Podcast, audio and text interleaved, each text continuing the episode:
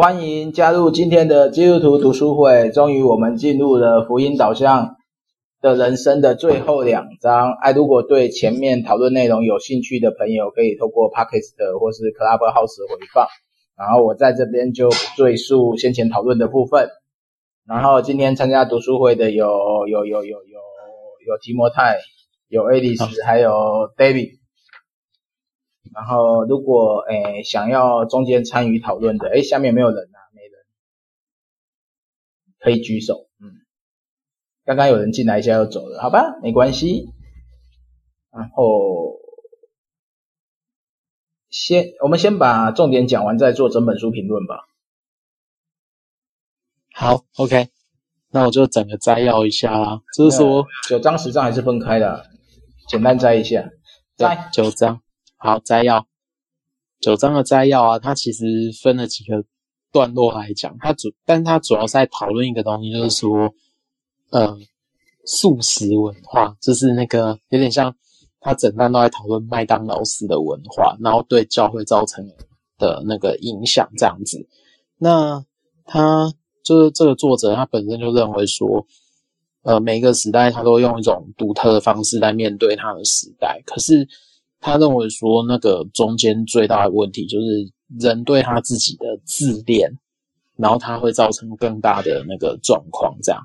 那所以他就开始延伸到对于敬拜的体验啊，或什么的。然后在在崇拜这件事情上面，嗯，就是说他就在谈论说为什么会追求体验。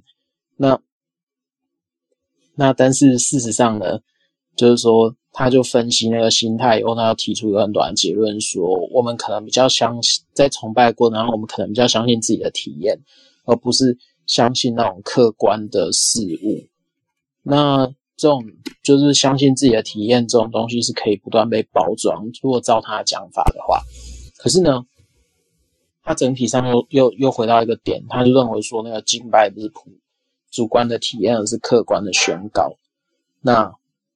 这部分就上上帝才是敬拜的源头。如果照他的说法，那下一个就是他在讲的是有一点点像是科技它制造的一种延续跟断裂吗？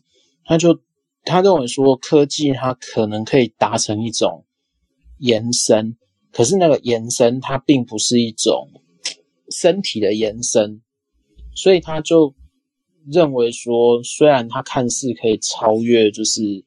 呃，就是身体的限制，然后是，可是呢，当一个人的，比如说灵性，他认为啦，在这个状况下，他可能会越来越封闭，然后越来越自我满足，或者说堕落。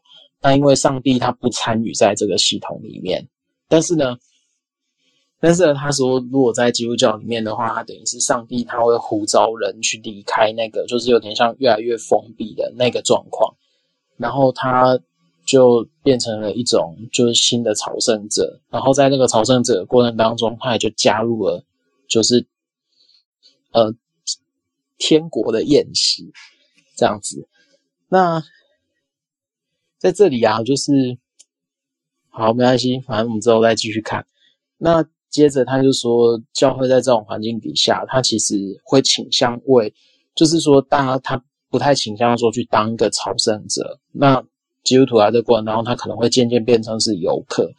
那教会他要提供游客东西的时候，他就不能像是用一种宴席的方式，而是他把这些东西变成素食。那所以我就简单的把它简述说，就有点像他认为说现代化的这个过程里面啊，他会有点像是我们是不断的制造那个素食。那所以。这种素食做到最后啊，就是说人他对自己的信心会比以往的时间更少，然后他就会厌倦一种就是有点像罐头式的嘛，或者是很机械式的陈述，然后但是他又找不到一个新的目标，然后所以他在这种失去意义的状态啊，他只能变成是呃，就是有点像他口中讲的那种观光客的状状态。那作者他认为要怎么打破这种状态？那就是他必须要扭转这种素食，让它变成宴席。然后，当然，它的核心是说，就是因为上帝的拣选，然后因为基督不断给予礼物，然后所以呢，当教会它是着重在这种福音的信息啊，以及就是分享那个基督的礼物的时候，或者说他的救恩或他的救赎，或者他的群体，那他就可以在旷野中经历上帝的演习。这当然，我觉得是一个不太容易讲的东西。但是下一点就是，我还蛮同意的。他就用玉米的那个成长，然后他就说，其实应该说，他就引述那个植物的成长作为一种例子，然后他就只说，其实当代人已经失去那个耐心，在素食文化底下，所以他会一直，呃，怎么讲？他说：“对当代人来讲，最重要的不是那个等候，不是那个有点像种菜的过程里面等候那个菜慢慢长起来的那个过程。然后，呃，相较于这个相，诶，应该说延伸这个关系，就可能等于是人际关系，我们可能就追求一种，就是有点像数量，或者说，如果照他讲法，可能是数量啊，或者是呃。”我认识谁，或者我认识某个有影响力的人，但是他不会去追求说那个认识的深度到底是什么。所以呢，他就认为说，这我们太注重当下那个经验的时候，我们可能会转向一种东西，就是所有的一切我们经验过的事情都不太具有意义。就是他一直用的专有名词要什么虚无主义哦。那当然，他就主张说这种。状态，它必须要逆转跟重建，然后，呃，去体验那个什么是天国的宴席，或是上帝国的宴席这样子，然后再把这个东西结合到，比如说，就是人都在往朝圣的这个路途上面行动，这样子。那当然。在这个主这个事件当中啊，一个东西就很重要，到底什么？他就在讨论到底怎么样跟上帝同吃同喝。那他这里就讲说，跟上帝同吃同喝，就代表说圣礼里面那个圣餐。它其实它某种程度就是说是，它它虽然是一个象征，然后但是那个象征其实是指向，就是透过这个象征，它指向更大的宴席。然后他就认为说，新约里面的那个中间人啊，耶稣基督他已经借着他的死跟复活，然后带他的百姓进到这当中。所以后来他就提到了路加福音的二十四章，就是他谈耶稣死，然后跟复活那段时间的一段空空白时期。然后他就说，有一个人跟就以马忤斯的路上有一个人跟。跟呃门徒同行嘛，那那个门徒就在谈论说耶稣死了，他们要怎么办？然后耶稣他他先作为一个客人跟他们一起走，然后走到最后呢，他就走到那个那个什么，就走到那个有点像姨妈，就是这个客人要吃晚餐，然后结果就把耶稣留下来，然后在这个时候，耶稣要透过波饼。然后他成重新成为主人，然后当然我觉得 Horton 那边写，可以讨论啊。他就说他把这个一般的宴席或者是晚餐，它变成一种圣餐这样。然后可是呢，他最后就讲说，那当这耶稣呃做完这件事情以后，然后最后他就离开了嘛。那离开之后，或者说他就消失了。那消失之后。就是所有人都要重重新面对一件事情，就是呃呃，他们的人生被那一个接触的当下改变，那所以他们还是要继续面对当时候的压力，然后只是他们经由接触的时候，可能 Horton 就谈到说，呃，这过程里面灵性，他就就是他们就经历了灵性的更新，这样。那所以结论呢，他就。用的这个路加福音二十四章的故事在讲啊，他说说我们在我们每次在聚会的时候，在主日的时候，我们都有时候会撞见那个跟我们一起做呃同坐同吃的陌生人，他可能只有耶稣这样。然后，但是这个耶稣呢，他不不是只是那个陌生人，他可能是主人或者是天上宴席的食物这样子。然后，所以他就认为说，在过程当中，我们可以透过这样的，呃，有点像习惯吗，然后不断的去深化这种关系，这样。好了，那我觉得黑熊在这里很 很很认真的整理，或者说很努力的挤出了一些问题，就是说什么。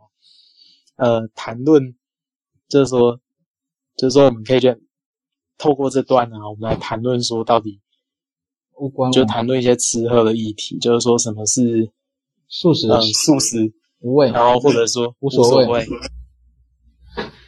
然后乏味应该被合理化吗？然后调味难道就错了吗？然后剩餐的意涵有可能是什么？你不觉得他用吃的什么都没谈好？他有一点点干掉，我大概知道他要讲什么，我大概也知道他要强调的是那个你在种东西的过程里面，你必须要花心血在上面。对，所以那个都很重要。所以那个是他不应该这样举，那个方向是对的。只是你看哦，到现在这种文化里面，其实素食文化的习惯素食文化的人，他其实也需要这样的。过程只是我们的方式不一样，譬如说他谈网络那个，我就我我我就不同意他的讲法。不过黑熊你可以先讲，因为对网络比我对这个还还少。我不用讲网络啊，我们就谈吃的就好了啊。其实它跟网络都无关啊。他网络可能只是举来当做当做很炫的东西，或者是合理化他的想法这样。他的网络有讲跟没讲是一样的啊。对啊。呃，而且而且而且，为什么要牵扯到洛斯底去啊？哦，他其实在讲的是，我我有点看懂他在讲什么，就但但是如果你要简单的解释的话，他他其实就是说，他认为网络以他的论点哦，他认为网络只是一种意识的延伸，嗯，然后你透过意识，不透过身体去接触另外一个人，你不能说你认识他，这是他的。这是他的他的观点，所以其实他其实中间卡的状态就是说，呃，他对于意识跟肉身，他其实认为说这两个东西应该要合一，很难呐，才是完整的人。可是现代你不能用这种讲法去讲现他提出来的这个东西，嗯，应应该叫他说，现在去感受一下疫疫情中不能聚集的感觉是什么？对。这个才是重点。然后人跟人之间真的没有关系吗？有啊，对啊，所以所以他举的东西我就觉得有点有软点太理想化吧？没有太理想化，有点太老古板，有点太废。我觉得就是作者的背景不意外了。完全古板啊！我跟你讲，他就算举这种响应，我想他讲素素食主义，我不如说，如果说我要谈素食主义，我应该去想说，素食主义带来的问题是什么？是大家只知道吃的结果，不知道生产的过程，所以应该是要去回过头来去探讨生生产的过程，才可以谈到一个人的一个什么健康的成长。然后他扯这些扯太多，变成说。他马上就把素食主义全部当做毫无意义，这这是不对的啊，因为它只是一个工业化的面向的呈现，因为它需要，它这是一个必然发展的状况。对啊，对啊，对啊，对啊。因为哎就没有时间做东西，一个人都在忙碌，那你叫这些人不用吃东西哦？啊，不用煮饭？不是啊，如果说你要谴责素食，那你为什么不谴责现在的工业呢？让大家没办法，没办法去那个回家做饭。我觉得他该谴责的东西，他没有搞清楚啊，他只看到表象。对啊，同意。所以我们就谈吃的，我就觉得我们谈的就可以比他还深。还有啊，他他把虽然说成长过程不代表一定是枯燥乏味吧，跟他这边怎么写到读圣经读到？没没有感觉，没有什么，然后把有感觉就讲错，或者他他是他是死读书那一种吗？东西要读得很生硬才有感觉吗？然后别人读得很很有灵光乍现就错了吗？那那那有可能我我那有可能我在他的他的教会会一直不断被他表，然后最后我就离开了。没有啊，因为我跟你讲，就你你就回到犹犹犹犹太拉比的讲法嘛，犹太拉比就直接讲嘛，读神的话语是越读越越甜蜜啊。怎么像你读到这样，越读越越乏闷，然后还要继续读？对啊，我觉得是他的问题吧。而且另外一个点啊，那个拉比他们还说，陀拉有七十七道门。对啊，而且而且当你发现你你发你读妥拉读到没有门的时候，就代表说你没有认真在读妥拉。所以你看他这他真的就像你看他两百九十四页开头不就就直接写。传统的基督教公共祈祷仪式、读经、祷告、传道和圣礼通常不会有趣，对不对？会吗？然后很有趣啊。然后什么？每位信徒都觉得教会有点无聊，觉得婚姻有点无聊，养女多。我说无聊才是问题吧？你把问题当有趣？对啊，倒果倒果为因的。这这个作者有病哦。嗯。啊，我知道他丧失味觉的。不能怪他，他可能丧失嗅觉，得属灵上的 COVID-19 嘛。哎哎，对不起，我直接讲了。你讲没关系啊，人家人家人家可是位阶比你高的神学家哦。没关系啊，我只是一个平信徒，很平很平。没关系。所以所以你看他这一章的讲法，就让人家对对学习缺乏兴趣的。对啊，这个这个东西不能这样讲啊，我就觉得。有多少人读圣经是越读越有趣？为什么他他读圣经去去？因为这个这个其实有一个东西很好玩的，会不觉得有趣的一个原因是大家不知道这些仪式的意义。对，然后应该要谈的是教导仪式，嗯，而不是说你就黯然接受这些冷漠、这些无聊的事情。所以你你看他的痛点，因为他其实牵，他有一个牵，他牵扯到一个东西，他点出来，但是他没有讲，就是说为什么仪式大家会觉得无聊？你你去看传统教会在怎么样解释仪式的时候，他们一定都是引经据典。可是你引经据典的时候，你只告诉我说它的连接是那个，可是你没有在连接的过程里面，你去你去把那个连接的东西讲的更多。你只是告诉我一个过去的点，可是你没有告诉我哪一条路让它变成现在这个样子。因为他也不知道啊，讲的人都不知道啊。那就因为他不读教会史啊。啊，要照这个照这个作者讲法，我觉得他也不知道啊。对啊，他只是叫我们就算无趣也要坚持下去啊，这就是成长的平淡过程嘛，对不对？而且成长并不平淡哦，而且我跟你讲，成长就是在不断的解决。他有没有看过玉米的成长是多有趣的？玉米一个晚上就长一寸，没有一尺。嗯，谁跟你观看玉米成长那么无趣？然后结果也是啊，你看玉玉米，你看一开花以后，母花是那个嘛，就母母花会带出在上面吧，对不对？没有，母花是那些须。呃，那些须叫性器嘛，哈，你知道的哈。对对对，然后宫花就上面开的一朵朵花，嗯，然后通常宫花会需要，我们通常用人工配种啦，就是把宫花摘下来去去触动那些须，嗯，这样比较容易那个，比较容易生，对对对，比较容易会有那个籽出来，所以整个成长是一个很有趣的事情。我觉得他根本没有去看玉米成长，对啊。他他可能搞不好连豆芽都没种过。嗯，你你看他写观看玉米成长，你告诉我他到底哪一点写到观看玉米成长？没有，他只是说他只是说什么你种东西的时候你要等候它成长，就这样而已。没有，完全没有写玉米的过程，成长过程。对啊，你看我我我都还讲得出玉米的成长过程。嗯，所以没种过。我我种过的，我种我跟老板种过水果玉米啊。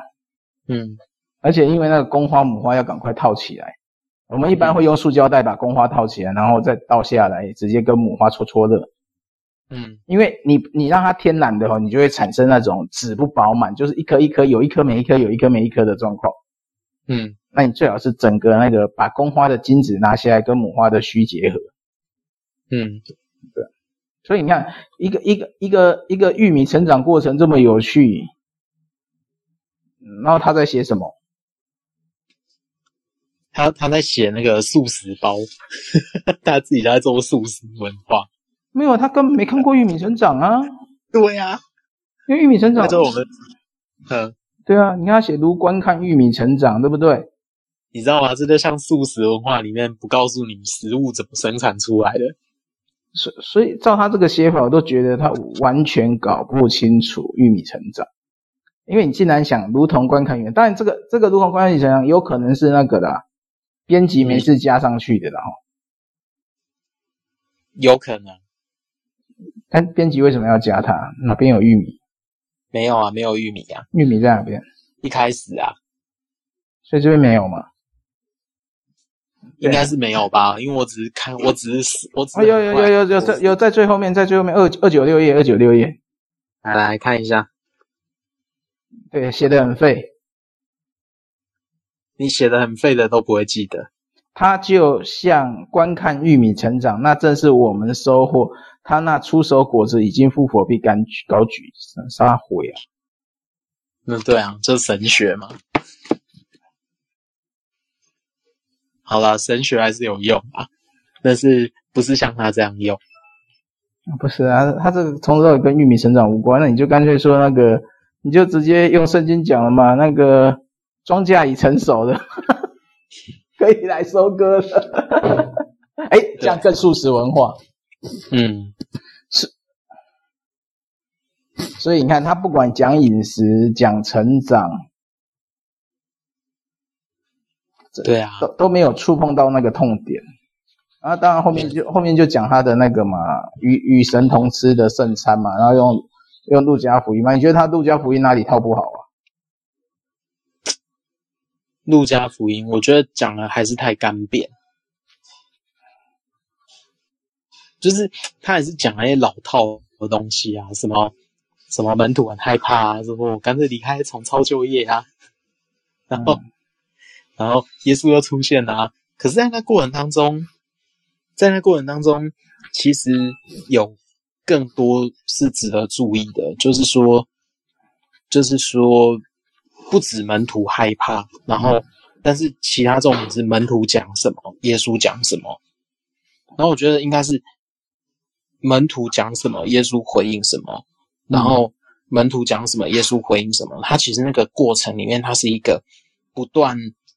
找到一个中心的的的道路，然后但是那个道路是你会激发出门徒对于耶稣复活之后的想象，但是他那个想象不只是透过嘴耶稣的口，而是透过耶稣跟门徒一起做的行动。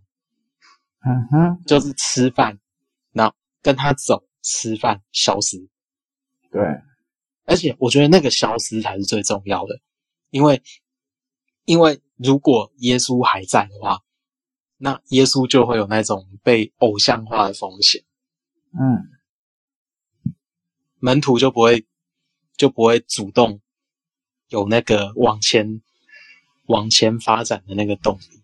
所以，其实路加福音这段是，我觉得是可以有机会，搞不好下次轮到我讲到，我就讲一个。嗯哼。对，哎，那 David，David 有什么？读完第九章，你有什么重点？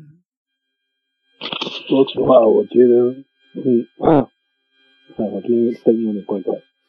呃，我读完第九章，我就觉得我不知道他，我不知道我看的什么东西，个人啊，个人的。然后他就他在解释路加福音的这这几段，我有点保留了。我只能说他的他的看法比较就是传统福音派。呃，的一个他可能他的成长背景吧，他的他的解读。那但但是他也有，我就偏呃，除了两两位刚刚讲的以外，他其实有提到一个，就是刚刚飞熊讲到两百九十六页的那一段，就是他他其实有好感觉上啊，我的感觉，他对现在所谓年轻的一代的敬拜体验的认识。是蛮表面的，这个是我觉得他特别把这个拉出来讲，然后说他们知道每一个乐队，他们拥有每个小玩意，他们去过每一个主题乐园，然后就呈现一个他们去去过那里冰位，然后做过那些事，做然后得到了一个 T 恤，然后他们还觉得无聊透顶的这一块，我觉得他的认知有点太单纯了，对，他对年轻世代的认识不够，可能就拿了他们的一个呈现去强调他的论述这一点，我其实是不是很能同意的，个人个人。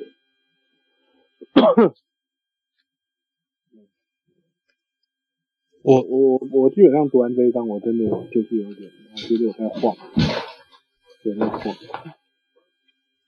哎，路加福音二十四章其实也可以偷渡一下布鲁格曼的观点，就是如果用布鲁格曼先知的讲法的话，那他认为说先知有两个很重要的工作，一个是一个是批判，然后让让他所谓的门徒或者他的听众知道他的现况是什么，然后可是呢，他不只停在批判，他第二点是要停在。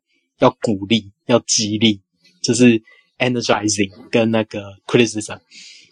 然后，然后其实路加福音二十四章也可以用这种角度来解释，就是说，就是说，它等于是一种，呃，耶稣不断让门徒认清事实的过程。就说，你现实看到的是耶稣的死亡，可是呢，你耳朵听到的是。耶稣的复活，可是它中间会有一个差异，那个差异是什么呢？就是它那个差异就会透过耶稣跟这个门徒的同行，然后他不断的把你带向那个差异的症结，就是说我到底在哪里可以摸到，或者我到底在哪里可以跟耶稣碰到，然后但是他其实那个碰到的点就是那个中心，就是那个桌子，然后可是当那个桌子。就是就是什么？当那个饼被打开注解，然后分下去的时候，耶稣就消失了。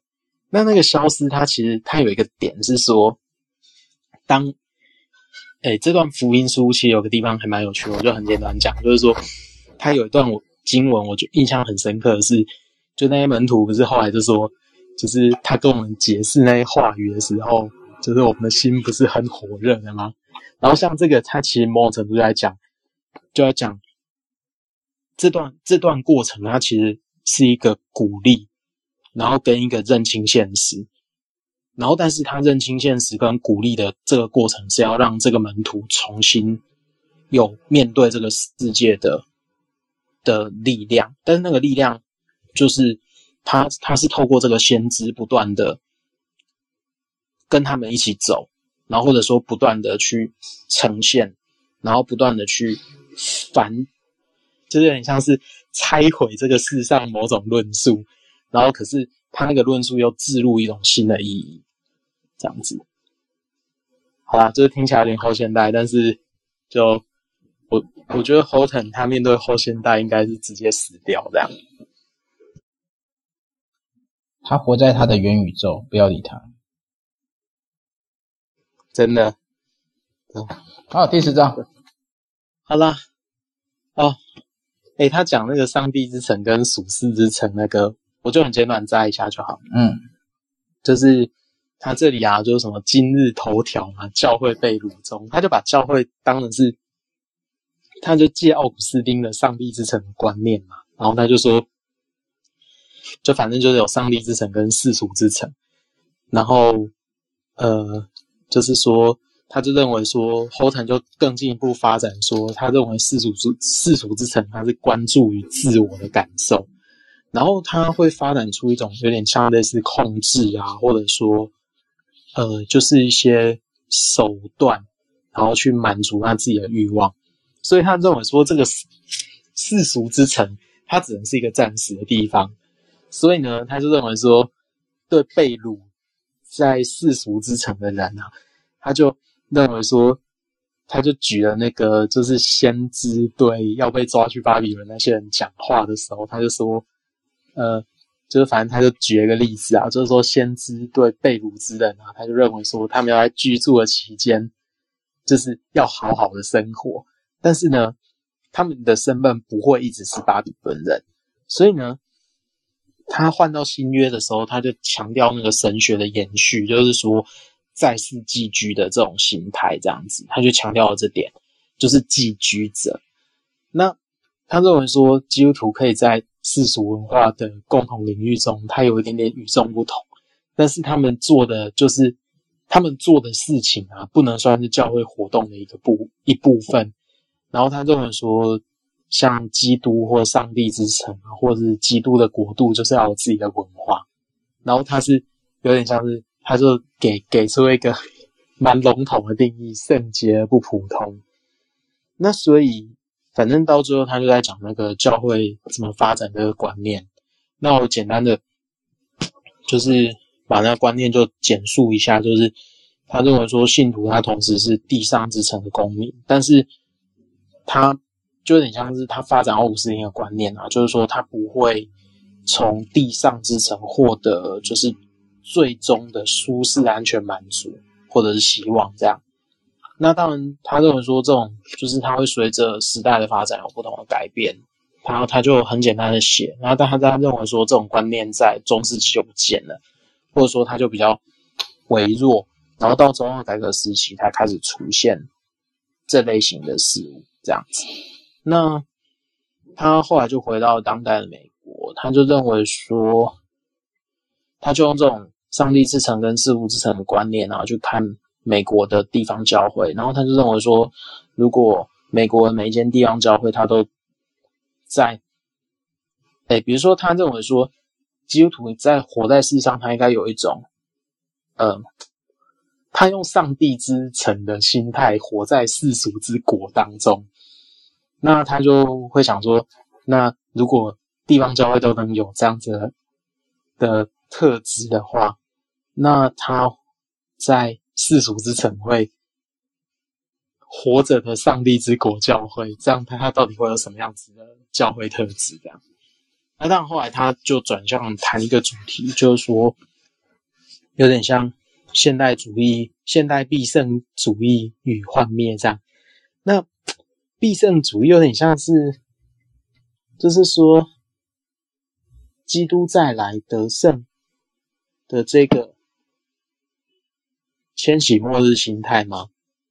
那反正他认为说，这种东西如果你把它吹到谷底的时候，它到最后就会产生反弹或者是失望这样。然后他对必胜主义上来讲的这个就有点像是，呃，他就在讲美国的社会福音运动。就我摘了一下，就是说美国社会福音运动，它就是很大程度是有点像是进步的福音派复兴运动的结果。那，诶，他们就会把社会的进步视为是基督要来临的预预表。那当然，这是他认为说也不是很，当然我自己的注解是这样，比较像是后千禧年的观点，就是呃，社会要改善啊，或者什么要改变啊，然后基督才有可能再来。那当然，这个过程它就会牵扯到。当基督不再来的时候，或者说当基督再来这件事情不发生在你看得见的范围的时候，它就会产生幻灭。所以呢，他就在讲十九世纪的，他就在讲那个根源啊，幻灭的根源，就是说，就是十九世纪晚期的福音派嘛，他就是反正是复兴运动，就是从那个时候开始。然后，但是呢，他认为说，美国这种有点像是。前千住前千禧年跟后千禧年之争的这个过程，它其实是比较像是近代的产物。那它并不是一种宗教改革之后，就是世俗之国跟上帝之国中间的那个张力。那这个地方就比较哲学，我就直接跳过去了。那那。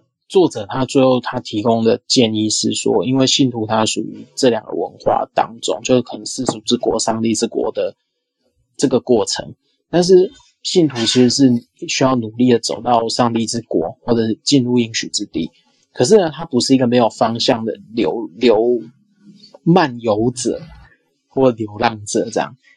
然后，所以他就要强调说，在这过程里面，透过注目耶稣的这件事情，去实际的经验到，呃，反正信徒是有点像是客旅或寄居者，然后他是在走一个天路客的过程这样。那当然，他就是在这过程当中，他举出一个叫跨文化群体的能力。那当然，我就觉得。好了，我就直接把它念完。然后我说，教会是跨文化的，可是基督教它从呃，就是说最大威胁，他从来就不是知识上的激烈批判嘛，然后反而是逐渐的衰败。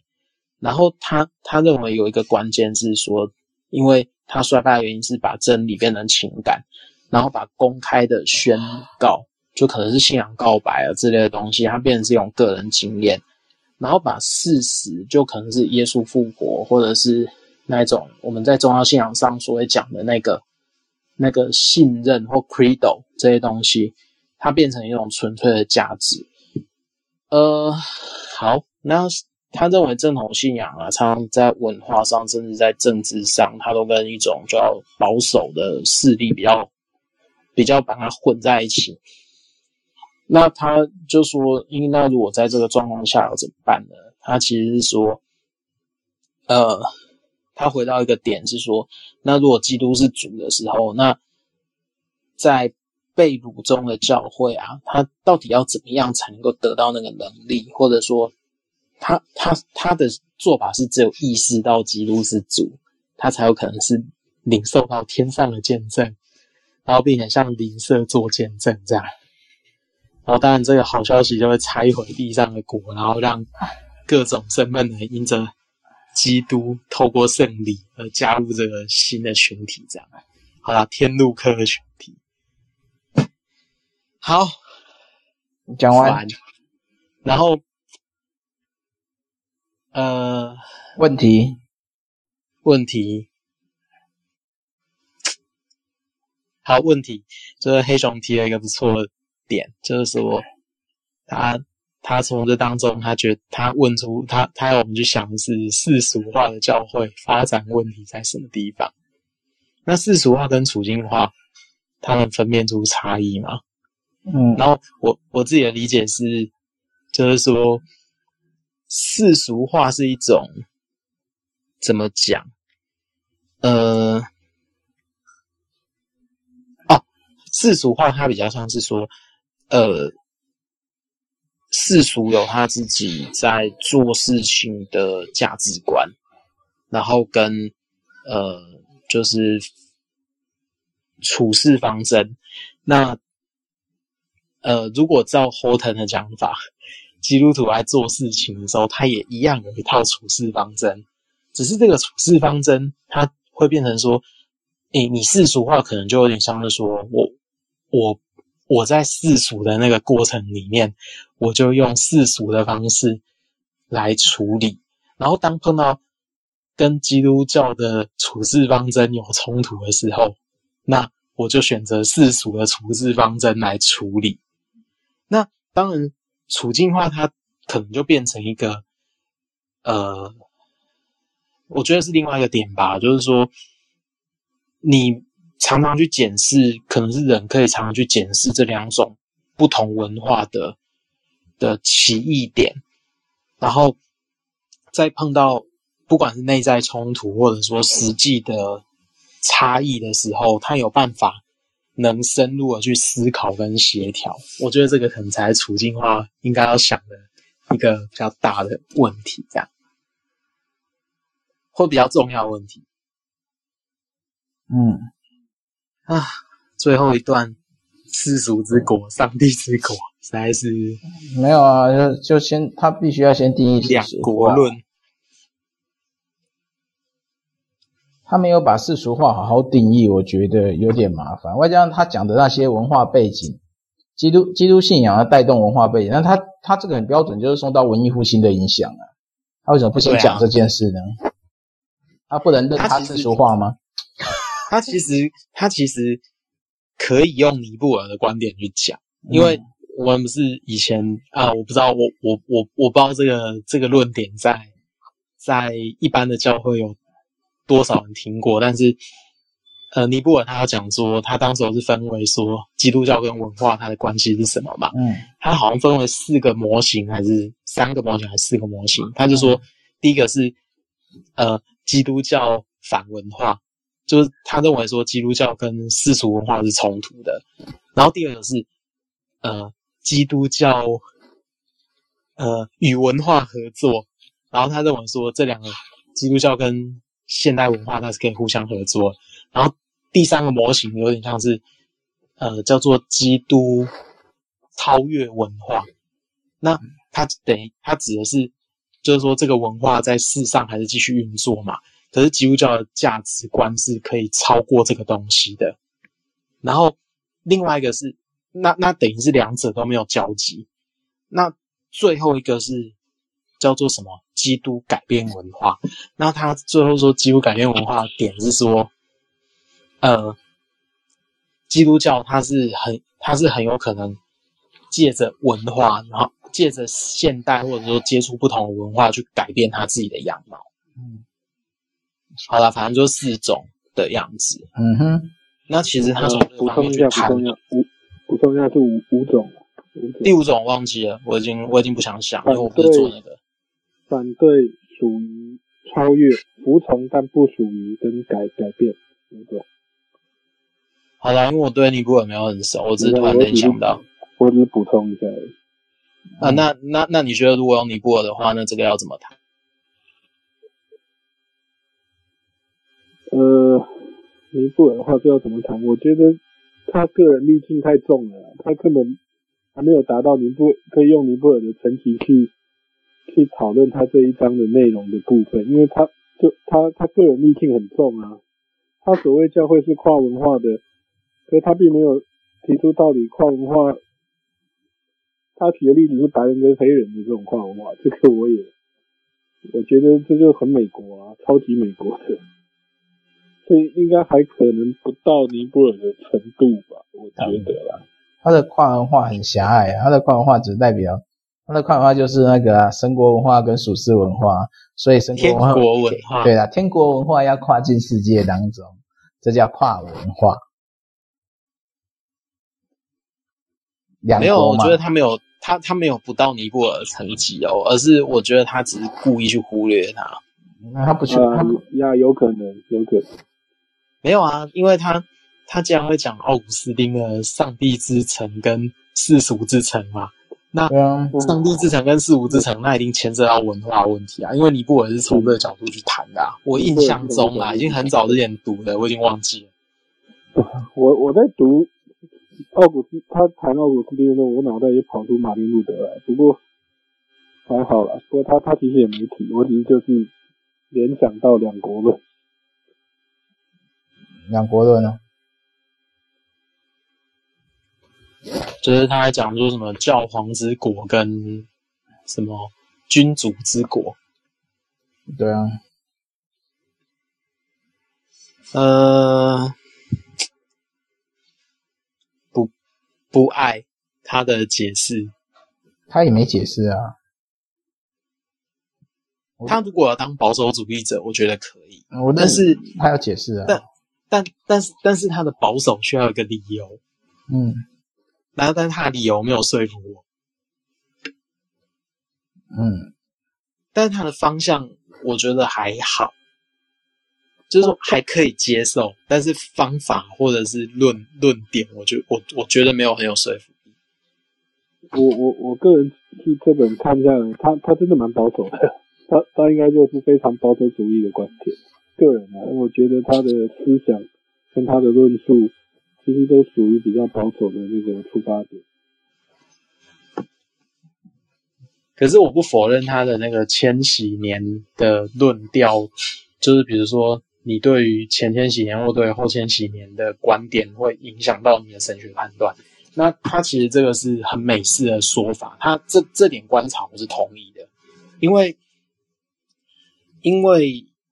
如果在很传统的改革中的，比如说荷兰那个系统，他就不会特别去谈这个东西，因为他会认为说千禧年不是重要的，重要的是什么？基督怎么透过你的韧性，然后怎么透过圣礼，跟怎么透过圣道，然后他成为一个就教会当中的影响这样子，然后。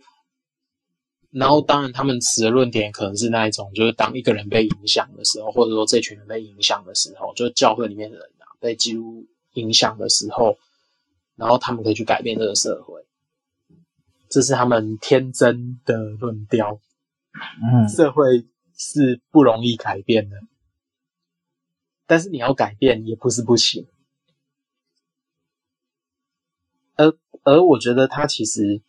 所谓的教会被掳中啊，他其实应该想另外一个问题，他他他掉了一个很很好的，就是说他既然举了先知书嘛，那我们就用先知书来来来发展他的论点啊，就是说先知书发发展的论点是，就是当这些人，呃，他们在外力上面，他他们需要放弃他们自己的文化的时候，那。那下一步怎么办？它就变成是一种，上帝难道在下一个文化中被放弃了吗？或者说，他们在想的点是说，那在另外一个不同的文化里面，因为因为要注意哦，它不是它不是在强势文化里面，它是在一个呃呃，就是说很强势的地方，它马上要被转转到一个你完全都不熟悉的地方，那为什么？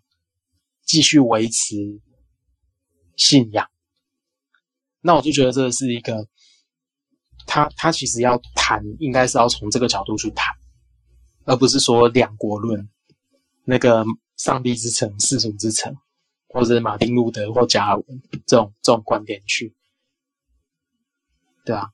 但犹太人，然后我只能简单讲，犹太人怎么维持他们自己的文化，就是他们。没有圣殿的嘛？那他们他们就把就把这个点，就是如果照我以前读的 Ballantyne 的话，他是说，在这个过程里面，他们转向一种东西，叫做什么是公义？那公义又怎么跟妥拉，然后怎么跟赎罪这个东西要要解决？那解决方式其实他就会回到说，呃，会堂的。妥拉的朗诵，妥拉的诠释，还有呃悔罪的祈祷，那这这三种就变成是犹太的会堂里面的一个，就在贝鲁时期的时候，它的一个一个就神学建构。那其实基督教的的早期，它其实也有这样的形式，但是但是它又走另外一个不同的面向。嗯哼，弥赛亚，好，就这样。嗯，拍摄讲了很多大家都不是那么熟悉的东西，不在我的世界中，没关系，我的世界是很渺小的。哎，在我的报告当中，刚写完报告，所以哎，还没写完，我还是他收尾的地方，我收尾收了两天，我还没收完，所以这本福音导向的人生。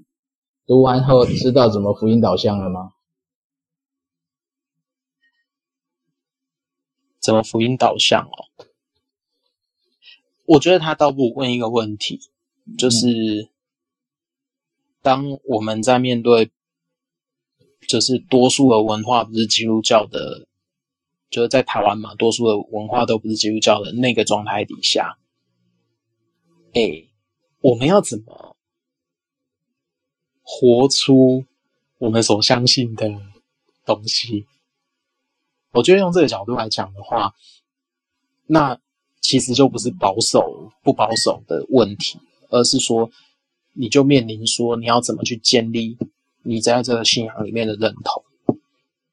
不行啊，他谈这个就会变成那个了，啊，他就会，因为他整本书他不并不想强调任何行为的部分呢。对啊，但是他他又是一体两面呢、啊。他要他要回避行为，免得大家认为行为行为成瘾。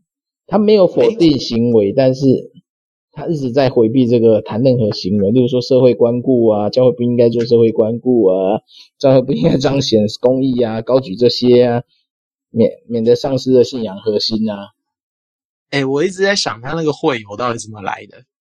啊，他不是先前有一个故事吗？说什么一个会友去找他说啊，就是说我们教会做太多什么什么。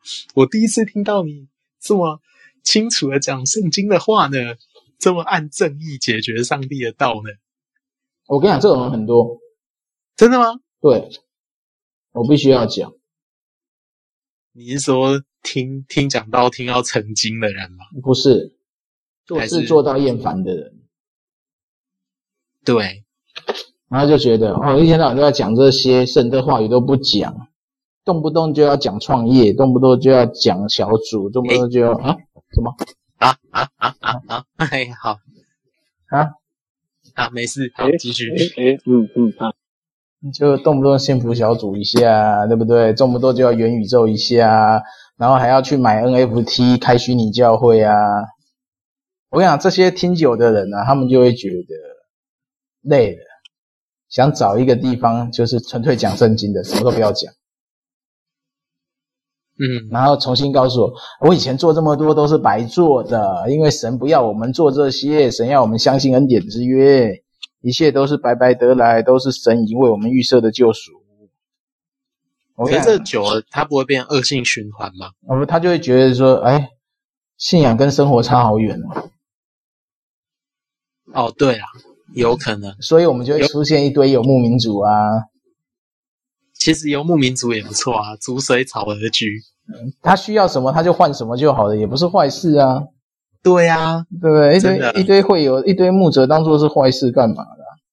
其实牧者不应该死抓着会有，这是我觉得最近的一些想法。该走就让他走嘛，有什么好怕的？然后就好好的离开啊，然后以后想回来，那也大概不是啊，也欢迎。你只是改变牧养关系而已嘛，你就从本来的牧养变成朋友关系嘛。当然，有些牧师是只有牧养关系，没有朋友关系嘛。对啊，你去别的地方就是背叛我啦，哪有什么牧养的？哎，而且我我现在想一个问题，就是说有没有可能在教会的圈子里面，他去做一个有点像是转介的？转介系统我都做过啊，以前我跟你讲，以前顾有成功吗？有成功。以前顾奇云就说要做，然后嘞，然后变新媒体了，干，对不起，骂脏话。因为以前以前我们就有讲啊，说那个是在二十年前的事啊，我们那时候就讲说，现在很多教会会有没办法马上融入教会或转换的时候，所以我们需要成立一个中途之家。嗯，一个是帮助没办法马上融入的教会的人，一个是帮助。从信仰转变的人，就可能是换教会什么，嗯、所以我们就要透过一个环境，让他去帮他选择一个适合的地方。嗯，啊，那时候那时候有一个单位叫牧者合一年导会嘛，所以那那时候教会，嗯、但是谈到最后变成说大家互相怕抢羊，他就说，哎，如果我的羊过去，你一定要先知会我。不用啊，没有，他们这个这个组织到最后是变这样。啊，那个就讲一声就好了啊，就说。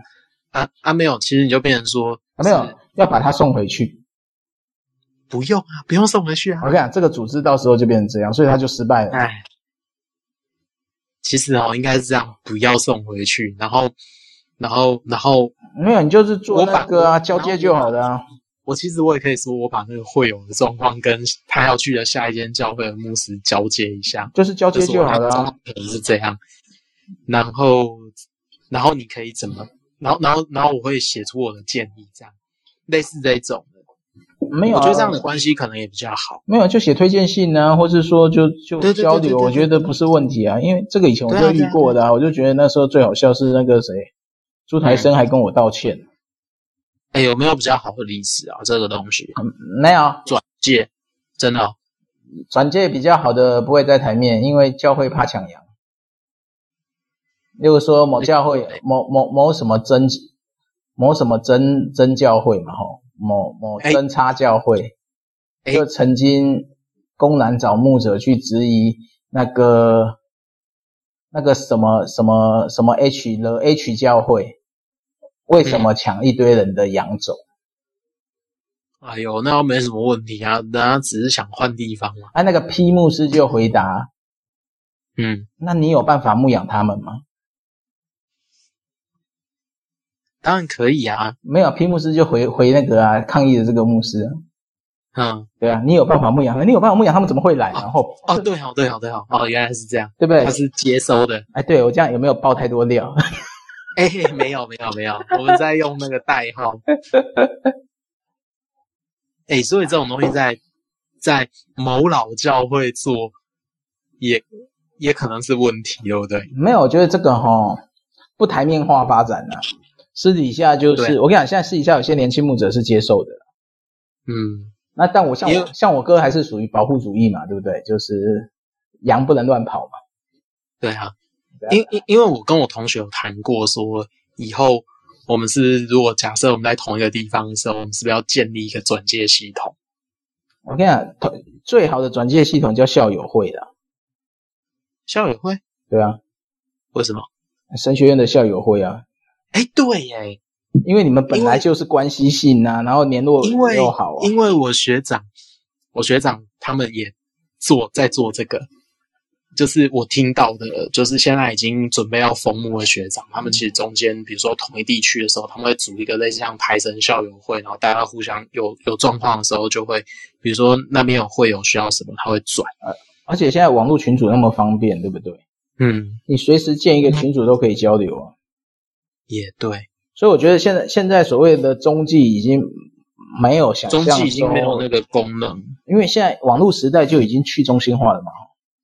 对，你的牧者的掌掌控性会越来越弱。你现在牧者唯一唯一你你要留住人的方法就是你有你的特色，你就吸引你需要你特色这些牧养的人，就会留。对啊，如果不符合你的这些特色，你也没有必要留他，留他只是问题。你辛苦，对方也辛苦，最后两边都辛苦，然后搞到其他人也辛苦，没必要吧？然后就大家一起受伤，嗯，对啊，大家一起被抓去疗伤，这样。对啊，没有必要。所以，所以，所以，如果说他这个福音导向人生呢，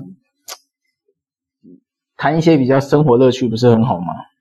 对啊，他如果多谈一些这种，那就谈怎样，我就觉得很有趣啊。我想福音导向人生，如果他是用那个。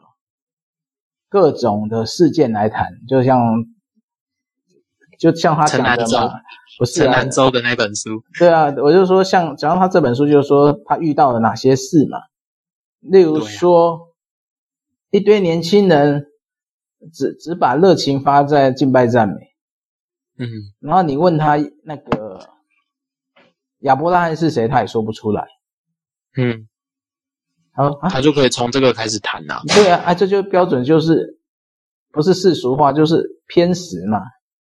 嗯，只只想要那个身体情感上的一种宣泄，但是他不愿意在知识上学习嘛。嗯，啊，对啊，那这个你可以把它带带进去，说他讲的这个福音的价值嘛，因为他们只走表面嘛，却没有内化嘛。所以说他们遇到任何问题，嗯、就是说遇到任何问题，他们就会凭感觉嘛。以感觉形式嘛，嗯，我觉得他这个很多，他这种东西其实可以写更好，没有必要写到这样。为了为了神学做神学的状况，其实很辛苦啊。首先别读的人辛苦，然后你自己我想也很辛苦，硬生一堆案例。对啊，你就连玉米怎么长的都不可能都不认识吧？我在想，你也要表他，就是说事实就是这样，真的。那我们今天应该是可以准时结束。哎，要介绍下一本书啊？要预告下一本书。我原则上，哎，我先我先换个年节哈，换年节很重要的，因为大家会进来看。哎，有六个人呢，是有人进来吗？有吗？我说今今天总共有六个人往来啊。哎，下一本书依然相信啊。原则上，我们下周就过年的关系就停止了。嗯，然后我们下一次开始应该就是二月十一号。嗯，我们就二月十一号做第一次聚会，依然相信。嗯，然后这一本书主要是采那个美国最受欢迎福音歌手走过心碎，放手让神带领的恩典旅程，这个可能会有福音导向的人生吧。搞不好读这本比之前那一本，比现在这本更。因为我我觉得你要让你不错看电影电影电影电影也叫依然相信吗？对对对，我看完了。哦，那书你要不要看？你下一轮要不要参加？呃，看时间吧。一样都礼拜五啊，你不要跟我讲看时间，自己排，不用全勤。啊，然后我觉得，我觉得这本应该是很有趣的书了，因为因为我觉得福音导向人生，你最多最后要讲的就是，他其实要讲的就是回到信仰价值嘛，对不对？然后。回到信仰价值，他所认为的信仰价值没有，就反正就是信仰价值嘛。哎哎，如果你要如何去彰显信仰价值，那就是在那个所谓的判断上的价值选择嘛。但他没有带出任何的价值选择，会变成让人家读的时候根本不知道你的福音导向是什么。你应该是做一个脉络引导大家说啊，假设出现这件事的时候，敬拜我却没有觉得我在敬拜神，我只是让我感觉，那到底出了什么问题？或者是说我遇到一件事情，工作上的一个冲突，那我到底该怎么判断呢？你的信仰价值在哪里？当然，这个就一定会带出行为的，因为你的信仰价值的实践一定是在行为上，不会不会是一个抽象议题。但是你的得救不会在你的行为上，你的得救是在你的坚信上。所以我们下一次就读这一本，二月十一号。我原则上是打算前两次都是六章，然后后两次五章，所以总共二十二章。好啊，可以啊，一样四次解决，不拖太久，可以吧？可以，那就我 OK。哎，过劳大家要不要读？国爱丽丝，爱丽丝，爱丽丝一声，爱丽丝两声，爱丽丝三声，失联了。好，不管他，那今天就到这边了，谢谢大家。好，晚安。好，谢谢。